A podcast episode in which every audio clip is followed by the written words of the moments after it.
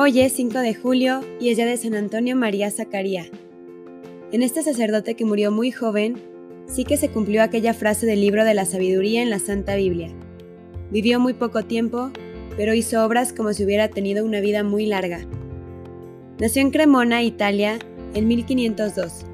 Quedó huérfano de padre cuando tenía muy pocos años. Su madre, viuda a los 18 años, renunció a nuevos matrimonios que se le ofrecían con tal de dedicarse totalmente a la educación de su hijita y los resultados que obtuvo fueron admirables. Estudió medicina en la Universidad de Padua y allí supo cuidarse muy bien para huir de las juergas universitarias y así conservar la santa virtud de la castidad.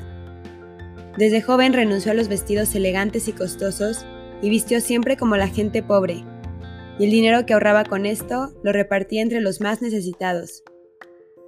A los 22 años, Antonio se graduó de médico y su gran deseo era dedicarse totalmente a atender a las personas más pobres, la mayor parte de las veces gratuitamente, y aprovechar su profesión para ayudarles también a sus pacientes a salvar el alma y ganarse el cielo.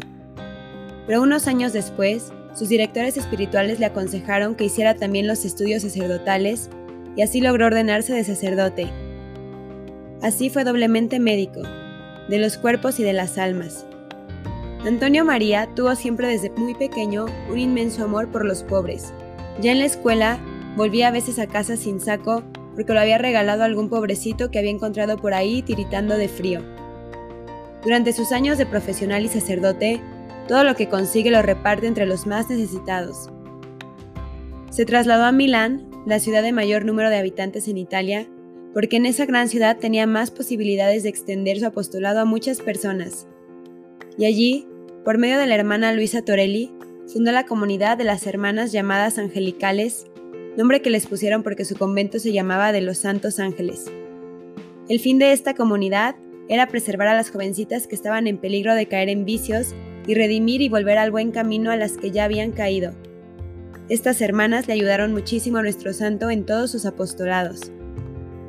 Luego, con otros compañeros, fundó la comunidad llamada Clérigos de San Pablo, los cuales, por vivir en un convento llamado de San Bernabé, fueron llamados por la gente los padres bernabitas.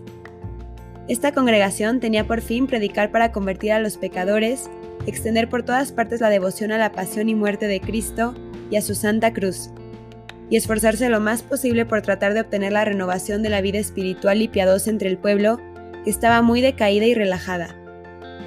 Estos religiosos hicieron tanto bien en la ciudad y sus alrededores que unos años más tarde, San Carlos, gran arzobispo de Milán, dirá de ellos, son la ayuda más formidable que he encontrado en mi arquidiócesis. San Antonio María sentía un gran cariño por la Sagrada Eucaristía, donde está Cristo presente en la Santa Hostia con su cuerpo, sangre, alma y divinidad. Por eso propagó por todas partes la devoción de las 40 horas, que consiste en dedicar tres días cada año en cada templo a honrar solemnemente a la Santísima Eucaristía con rezos, cantos y otros actos solemnes de culto. Otra de sus grandes devociones era la pasión y muerte de Cristo. Cada viernes a las 3 de la tarde hacía sonar las campanas para recordar a la gente que a esa hora había muerto nuestro Señor.